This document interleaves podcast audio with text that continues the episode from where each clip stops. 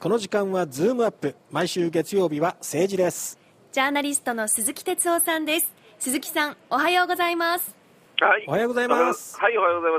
ます。鈴木さん先週は岸田総理がウクライナを電撃訪問しましたね、はいはい。これはあのーまあ今その、えー価値があったのかとかですね、あの総括やってますけどあのしゃもしの話が、い あのメインになっちゃって、あのー はい。や、これはね、まあしゃもじはあのなんていうのかな、広島の、ね、方たちにとっては、実はあれは特別なものだっていうことではあるんだけど、やっぱ僕があの気になったのは、そのものよりもあの必勝って書いてる文字なんですよね。うーんほうほうほうだからと言いますと。いやいや、あの必勝って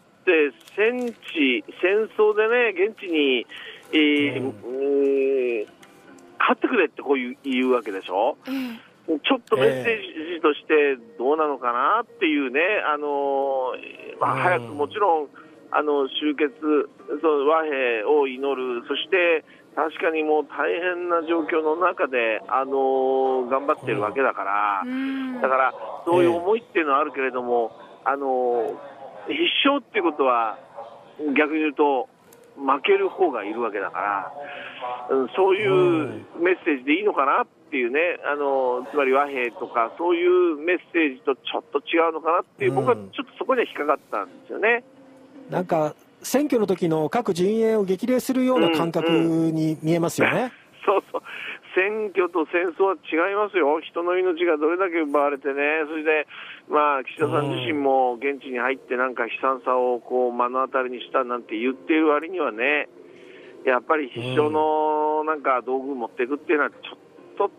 その僕はやっぱりその必勝と文字にね、あのちょっとどうかなと思ったんですが、だけど、まあ、あのこれね、あの実はこのタイミングで行ったっていうのは、あの実は3月の最初ぐらいに私も取材して、あの実はこの頃行くんじゃないのっていうなあの話はいっぱいで出てたんですね。で、あのええ。まあ、要はね、あのえー3月の17、18、19、20、21っていうのは、これ、金曜日から21日の、あのいわゆる祭日までなんですね。で結局あの、土日がまるまる空く、それから、えー火曜日が祭日っていうことは、実質月曜日に国会日程って入れないんですよね。だから、それで考えると、まあ、なんていう4日間、余裕がこう国会日程が空くっていうこともあって、でもうええ。4月に入ったら、もうあの選挙が始まりますしっていうようなことでね、まあ、この辺りに行くのじゃないかなっていう話、外務省の筋から僕、取材して取ってたんですね。あのだけど、はい。えーだから、まあ、それがあったもんだから、あのほら、その後にインドに行くっていうふうに、まず日程出したでしょ、あはい。これは実はねあの、もちろんインドはインドで重要な、あの会談だったんだけど、えええーウクライナに行くためのインドかなっていうね、なんかそういうことを僕は感じたんですよね。だから、うんあの今考えてみれば、ああ、そういうことだったんだなと。で、だからこれもうあの言ってですね、やっぱり大事なのは、その総括だと思うんですね。で、あの言った、まあ、果たしてそのどういう意味があったのかってことだと思うんです。だって、戦争をしてるところに日本のトップが行くんですよ。これはね、今までの歴史にも、あの戦後歴史になかったことですから、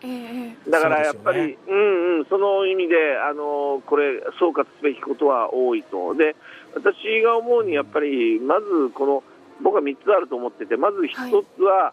支援したこのお金の問題ですね、でえ。えこれがまあ適切な額だったのかどうか、いや実はあうん。中身がどうだったのかで、日本は武器の供与っていうのはできませんから。はいいやこのいわゆる支援の仕方、メッセージが良かったのかどうかという総括が一つですね。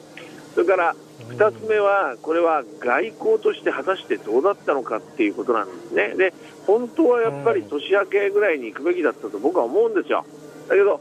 結局アメリカがまだ行ってないから、まあ、あの、いいかなんてちょっと緊張感が足りなかったんですね、これ取材してるとね。だけど、アメリカも行っちゃった、はいじゃあもう日本だけだからって結局、日本だけ行ってないから行ったじゃないかっていうふうに見られちゃうわけですよ。だから、そういう意味で、あともう一つはその、ちょうど同じタイミングで、その中国が、習近平がロシアに行って、プーチンと話をしてたでしょ？はい。だから同じタイミングで行ったってことは、要するに日本にとって実はね、中国、ロシアっていうのはすぐあの隣にあるんですよね、国国としてね。はい。だからヨーロッパとは全然あの状況が違う、日本の立場って違うから、そうなると、これ、戦争が終わった後に日本とやロシアとか中国とどう向き合っていくかっていう問題がこれ出てくるわけで、それを考えると、やっぱり同じタイミングで、かたや要するに中国とロシア、で日本はというとウクライナに行って、ウクライナに必勝、頑張れってこうやってきたわけでしょ？これ、中国、ロシアと日本の関係、これ、どうなるんだと、だから、こういうこともしっかりタイミングも含めて考えたのかとね、外交として果たして成功したのか、これは自民党の、ね、ベテラン議員が、ね、2人ぐらい同じことを言ってました、だから果たして言ったことは良かったのかどうかと、対中国、ロシア、戦後の、ね、関係を考えるとね。ええうんで3つ目はやっぱりね、これ、警備、警護ですよ。これはやっぱり、どうですか、日本のトップが行くのに、日本の自衛隊が行かないとか、日本の警察がどうなってるのって、ここ、ルールがなかないんですよね。だから本当ならやっぱり自衛隊とかそういうのがついていって警備するべきなんだけど、自衛隊がこういう戦争をしてるところに総理が行って、それをまあ警護する、もしこれ行って、あの戦地ですから、な何か起きたときに、ええ。じゃあ自衛自衛隊員がもう銃を撃って、バンバンバンバンやるのかっていううね、ん。いやいや、つまりうんそう規定がないんですよね。だからこれから前例として、うん、あの総理がこういう形で言ったなんてことになればね、これからも可能性としてあるのかもしれない、そうすると、この警備の問題っていうのは、これね、やっぱり法改正なんかも含めて、まあ、憲法にじゃあどう抵触するのかも含めて、ですねこれ、自衛隊をどうするのかとか、今回の場合は、まあ、ウクライナ政府に頼んだなんて言ってますけど、うん。えー一説にはやっぱ NATO に頼んだんじゃないかとかいろんなのがあるんです、この辺まだブラックボックスになってますよね、だからやっぱりね、今後を考えると、この警備、警護っていうのはもうきっちりこれ議論しなきゃいけないと、つまりこういうことをやって初めて、この今回のウクライナ訪問が、あののまあ、成否というのかな、あのが出てくると思うんですね。でここすっ飛ばして、はい、もう時間ないですなんて言って、はい、選挙入りましたなんて言って、やってたら、これ、僕は僕、ダメだと思いますね。ううん。ん、そうですね、うん。しっかりあの検証を果たして、うん。成果について検証する必要がありますね、この意味があったのかどうかっていうです絶ね。対そうですね、はい、はい。うんはい、わかりました。鈴木さん、ありがとうございました。ありがとうございましたはい、どうも。ジャーナリストの鈴木哲夫さんでした。